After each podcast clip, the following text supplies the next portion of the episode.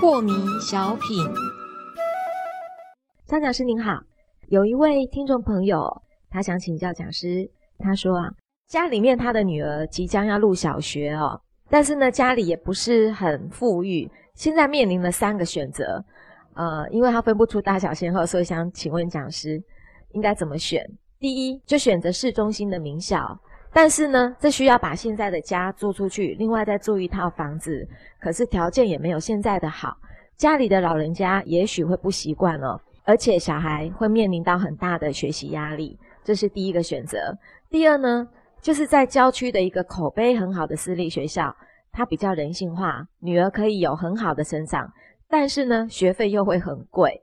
第三个选择就是啊，在现在的社区的附近的普通学校。可是他又担心女儿会得不到良好的教育，所以讲师，你可以给我们这位听众朋友一个建议吗？对的，每一个家长啊，当小孩在成长的过程啊，都会面临到这样的一些问题跟困扰哦。呃，那么是不是每一个进入名校的出来，然后那个小孩都会有很好的发展呢？不一定哦。也许比例上是比较大一点。嗯。但是呢，呃，是不是全部的都这样呢？倒也未必。好，那我再问另外一个问题：是不是名校出来的人生都比较快乐呢？诶，这个就大有问题。是。好，是不是在那么激烈的竞争之下，然后这个人在学校也快乐，出来也快乐呢？恐怕不是。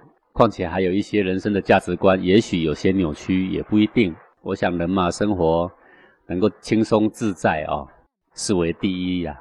那么小孩子也要轻松自在吗？在学过程就应该要让他懂得怎么轻松自在。嗯，在这个轻松自在的气氛里面啊，去求学当然是最好。是。然后出了社会呢，也懂得轻松自在，那这个可能是最好的啦。是。那么在名校里面呢，第一个学习的压力是非常的大，第二个出来是不是还懂得轻松自在呢？也许他根本忘了轻松自在是什么东西。嗯，也不一定。对。哦，那你说他在各行各业会不会有杰出表现呢？如果是专业的领域，也许是会的。哦啊，但是你看看社会上，你看好多那种做大老板的，仔细看一看他们的学历呢，也不一定怎么样。是啊，当然也有很好名校出来的，然后创了业也不错的，我们不能说没有。嗯。那另外放牛班的学校的出来，有没有以后当大老板的呢？也很多。对呀。而且那种人当大老板更火。是。好。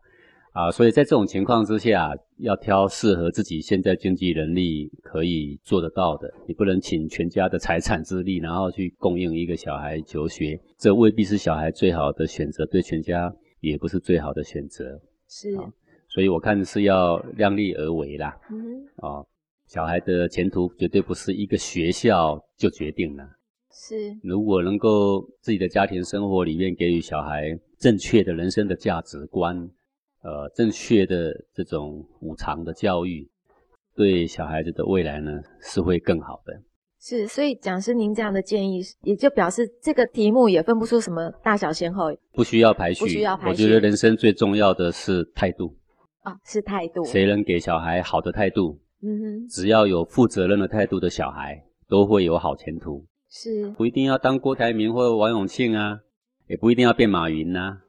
嗯，怎么样能够让小孩有一个好的人生态度？他只要肯工作，他自己是不会饿死的。是，所以要给小孩有正确的人生态度，我们父母的态度也很重要。对，这个才是最重要。最好的学校就是家庭嘛。